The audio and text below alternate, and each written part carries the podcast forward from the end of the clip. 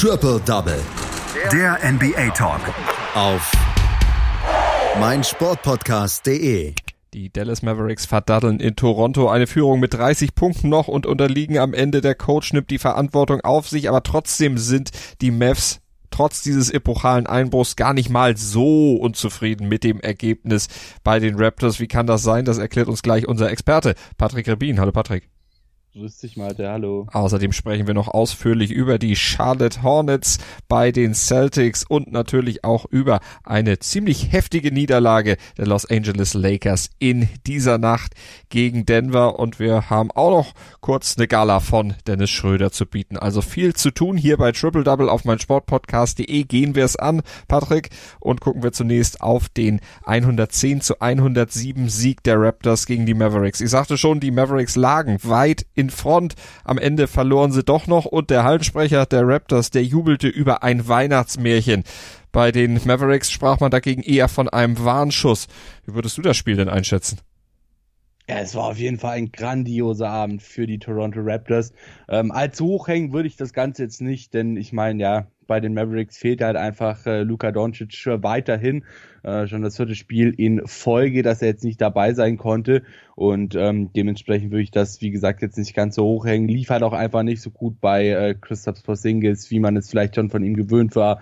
Ähm, und deswegen, ja. Und ich meine, die Toronto Raptors sind jetzt ja auch kein dahergelaufenes Team. Sieht gar nicht mal so schlecht aus für die Jungs, ähm, obwohl man ja sehr, sehr viel geunkt hat vor der Saison, wie es denn ohne Kawhi Leonard bei den Raptors so laufen wird. Aber ich denke mal, wir gucken jetzt erstmal auf das Spiel, denn das war ein Comeback-Sieg vom Allerfeinsten für die Kanadier. Du hast schon gesagt, 30 Punkte lagen sie hinten, doch dann vollzogen sie das größte Comeback der Teamgeschichte und tatsächlich das größte Comeback der Liga in den letzten zehn Jahren. Es lief einfach nicht bei äh, Toronto. Bis ins vierte Viertel häuften sie ihre Hypothek höher und höher, nur um dann eben in genau diesem Viertel eine 47 zu 21 Show abzuziehen. Kyle Lowry der legte 20 seiner 32 Punkte tatsächlich auch erst im vierten Viertel auf einen Punkt weniger als die Mavericks als Team im vierten Viertel hatten. Chris Bouger scorte ein Career High von 21 Punkten und ja, wie gesagt,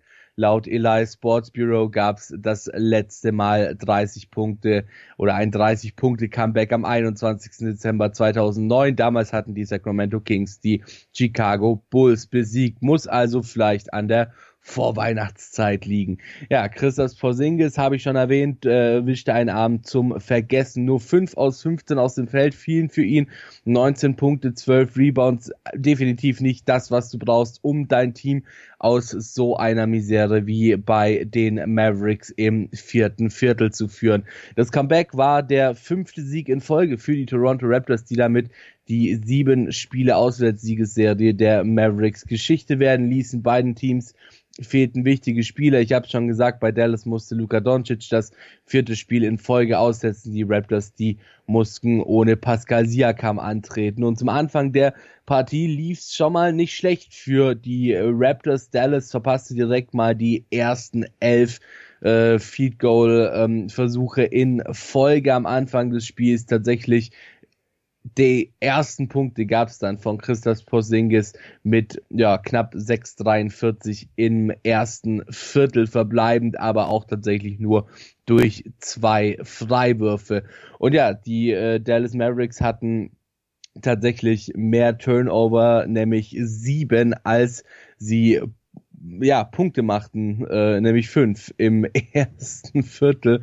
Aber äh, Toronto, ja, die konnten davon nicht ganz so profitieren, führten 20 zu 17 nach dem ersten Viertel. Und äh, ja, das ist so ein bisschen symbolisch für das Spiel der Toronto Raptors eben bis ins vierte Viertel. Zum Ende des dritten Viertels lagen sie noch mit 83 zu 53 hin. Bei fünfeinhalb Minuten im vierten Viertel glichen sie dann zum 95 äh, zu 95 aus. Rondé Hollis Jefferson äh, brachte die Raptors mit zwei Freiwürfen bei viereinhalb Minuten mit 98 zu 97 in Führung. Kyle Lowry packte beim nächsten Ballbesitz einen Dreier zu vier Punkte Führung der Raptors obendrauf. 32 Sekunden vor Ende des Spiels wurde Brunson dann von Toronto Toronto an die Linie geschickt, brachte die Mavericks wieder auf 106 zu 105 ran. Porzingis katapultierte sie mit zwei Freiwürfen wieder in Führung 107 zu 106.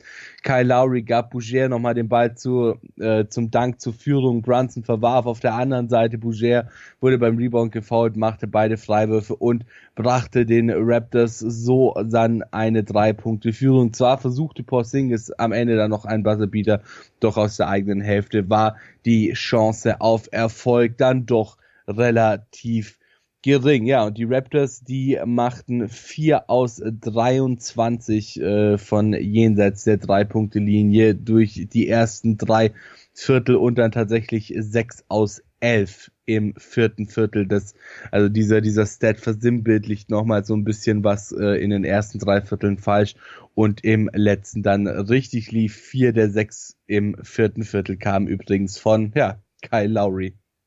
Und er hat es dann möglich gemacht, dieses größte Comeback der Franchise-Geschichte für die Toronto Raptors. 21. Sieg damit also für die Kanadier. Die Mavericks bleiben bei 19 aktuell dann erstmal stehen. Und eine deutliche Niederlage, da gab es für die Pacers bei den Bucks 89 zu 117 hieß es am Ende für Milwaukee und bei der Mannschaft. Da war Giannis Antetokounmpo, der Greek Freak, wieder einmal der tonangebende Mann, verpasste nur knapp ein Triple-Double, 18 Punkte, 19 Rebounds und 9 Assists verbuchte er und sorgte dafür, dass die Bucks von einer neuen Siegesserie in der NBA träumen dürfen. Selbstvertrauen für das Christmas Game gegen die Sixers haben sie auf jeden Fall schon mal ordentlich getankt und alles andere als Selbstvertrauen dürfte es aktuell dann für die Charlotte Hornets natürlich bedeuten. Die verloren nämlich mit 93 zu 119 in Boston bei den Celtics, obwohl sie lange ganz gut mithalten konnten, das Ergebnis noch in halbwegs erträglichem Rahmen halten konnten, sogar das erste Viertel gewonnen hatten. Patrick, aber im Schlussviertel, da brachen sie dann komplett ein. Genau, und im Schlussviertel, da gab es bei den Celtics vor allem ein einfaches Mittel zum Sieg. Den Ball zu Jason Tatum bringen, schauen, was passiert und möglichst schnell, möglichst weit wegkommen, dass er den Platz hat, um sich da verwirklichen zu können. Dies funktionierte scheinbar ziemlich gut. Tatum legte tatsächlich ein Career High von 39 Punkten auf 22 davon alleine im vierten Viertel. 12 Rebounds packte er noch zum Double Double obendrauf und ja, durch diese äh, durch diese Leistung machte er sein bisheriges Career High von 34 Punkten, äh, die er im Januar gegen die Brooklyn Nets äh, machte, vergessen. Vor dem Spiel hatte er tatsächlich kein einziges 30-Punkte-Spiel seit diesem Januar-Spiel gegen die Brooklyn Nets schon insgesamt vier. Kemba Walker, der legte 23 Punkte gegen sein altes Team auf. Jalen Brown packte nochmal 16 Punkte obendrauf. Und ja, damit kommen die Celtics nach ein paar Spielen, in denen es einfach nicht laufen wollte, langsam wieder in den Dritt, dritter Sieg in Folge siebter Sieg im neunten Spiel für Boston. Ja, für Terry Rozier war es ein missglücktes Homecoming. Ein Video gab es nicht und auf dem Platz lief es nicht mit nur 14 Punkten, so wie es eigentlich laufen könnte bei ihm. Äh, Devonta Graham hatte 23 Punkte und 10 Assists, bis Mac Biombo legte 18 Punkte auf. Ja, es war nicht genug für übermotivierte Boston Celtics und ja, im Gegensatz zu Boston hat Charlotte nun drei in Folge Folge und vier aus fünf Spielen verloren. Die erste zweistellige Führung des Spiels erreichten die Celtics bei siebeneinhalb Minuten noch zu gehen im dritten Viertel. Sammy Ojeley, der parkte ein Dreier im Korb zum 72 zu 62. Innerhalb der nächsten knapp drei Minuten zeigten die Hornets dann nochmal so ein bisschen, was sie können.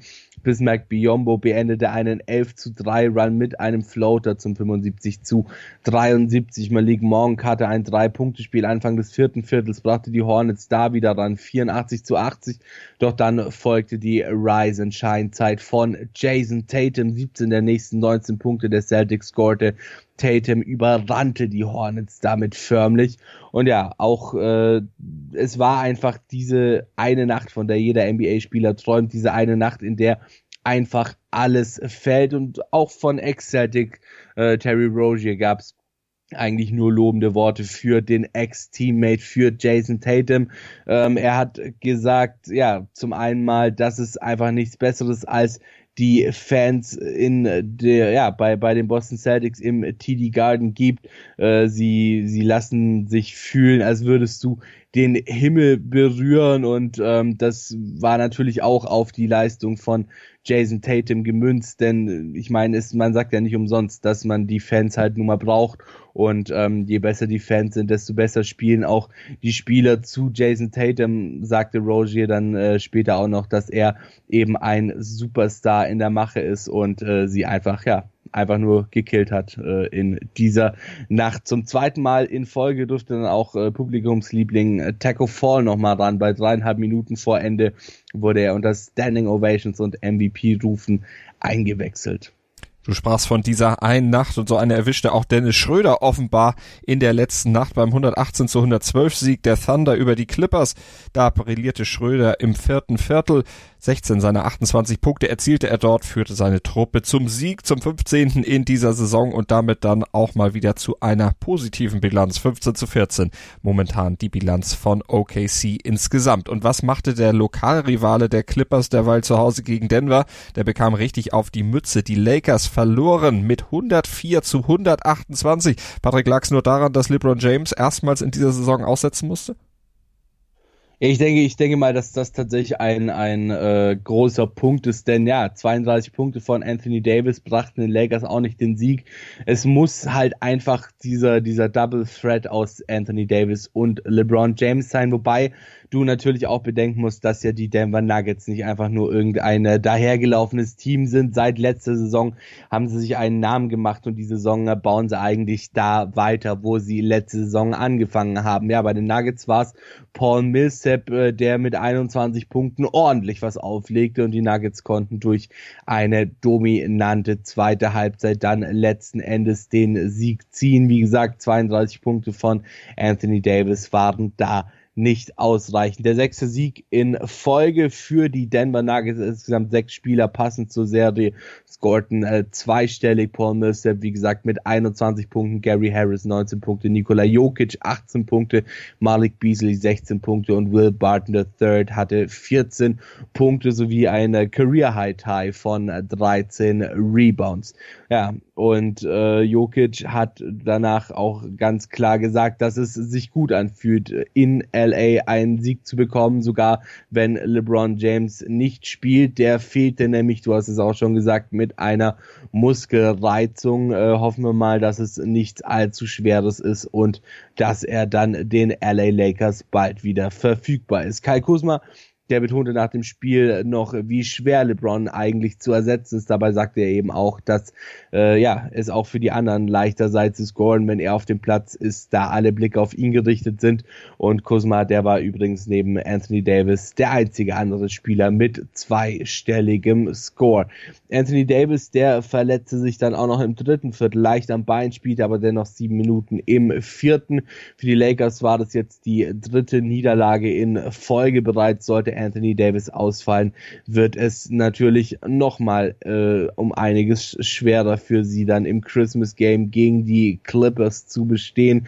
Die sind ja auch nicht nur irgendein dahergelaufenes Team, sondern da geht's auch so ein bisschen um die Spitze in der Western Conference. Denn wenn wir uns das mal angucken, dann ist das doch alles relativ eng da unten, vor allem natürlich zwischen Platz 2 äh, und Platz 4. Platz 2 momentan die Denver Nuggets, Platz 3 die Houston Rockets und Platz 4 die LA Clippers und da ist ein Sieg mehr oder weniger ziemlich entscheidend und so arg doll vorne wie tatsächlich die ähm, Milwaukee Bucks in der Eastern Conference sind die LA Lakers in der Western Conference auch nicht. Also da ist noch viel, viel Luft nach oben und äh, ich bin mal gespannt, wie sich das Ganze jetzt dann für die LA Lakers entwickelt, wenn vielleicht LeBron James nochmal ein, zwei Spiele aussetzen muss, Anthony Davis äh, jetzt auch ein, zwei Spiele aussetzen muss oder so, dann kann das auch ganz schnell kippen da in der Western Conference. Aber wir wollen jetzt mal nicht den äh, Teufel hier an die Wand malen für die LA Lakers. Ähm, Kuzma ist ja auch erstmal wieder zurück. Für ihn war es das erste Spiel nach fünf Spielen Pause mit einer Muskelzerrung und ja, besonders in der zweiten Halbzeit lief es bei Denver einfach sowohl offensiv als auch defensiv rund und äh, weitaus besser als bei den Lakers. Äh, die Denver Nuggets scorten selbst 73 Punkte, während sie Denver auf nur 51 Punkten halten konnten. Also äh, hier wirklich ordentlich was erreicht von den Denver Nuggets gegen die LA Lakers. Wie es weitergeht, werdet ihr natürlich auch bei uns erfahren, hier bei Triple Double auf meinsportpodcast.de, allerdings über Weihnachten. Dann nehmen wir uns eine kleine Auszeit, werden euch ein paar Tage nicht mit dem Neuesten aus der NBA versorgen können, anders als die Basketballspieler in Nordamerika, die durchspielen, beziehungsweise nur Heiligabend eine kurze Pause einlegen. Frohe Weihnachten und einen guten Rutsch ins neue Jahr, aber ich denke, vor dem neuen Jahr werden wir uns auf jeden Fall nochmal wieder hören. Patrick, vielen Dank. Danke dir, Malte, und natürlich auch, äh, ja, schöne Weihnachten. Schatz, ich bin neu verliebt. Was? Da drüben. Das ist er. Aber das ist ein Auto. Ja, eben. Mit ihm habe ich alles richtig gemacht. Wunschauto einfach kaufen, verkaufen oder leasen. Bei Autoscout24. Alles richtig gemacht. Triple Double. Der NBA Talk. Auf meinsportpodcast.de. Willkommen bei meinsportpodcast.de. Wir sind Podcast. Wir bieten euch die größte Auswahl an Sportpodcasts, die der deutschsprachige Raum so zu bieten hat. Über 20 Sportarten. Mehr als 45 Podcast-Serien. Über 9000 veröffentlichte Podcasts. Und über 5 Millionen Podcast-Downloads. Allein im Jahr 2018. Wir sind Podcast. Wir sind meinsportpodcast.de. Schatz, ich bin neu verliebt. Was? Drüben. Das ist er. Aber das ist ein Auto. Ja, eben. Mit ihm habe ich alles richtig gemacht. Wunschauto einfach kaufen, verkaufen oder leasen. Bei Autoscout24. Alles richtig gemacht.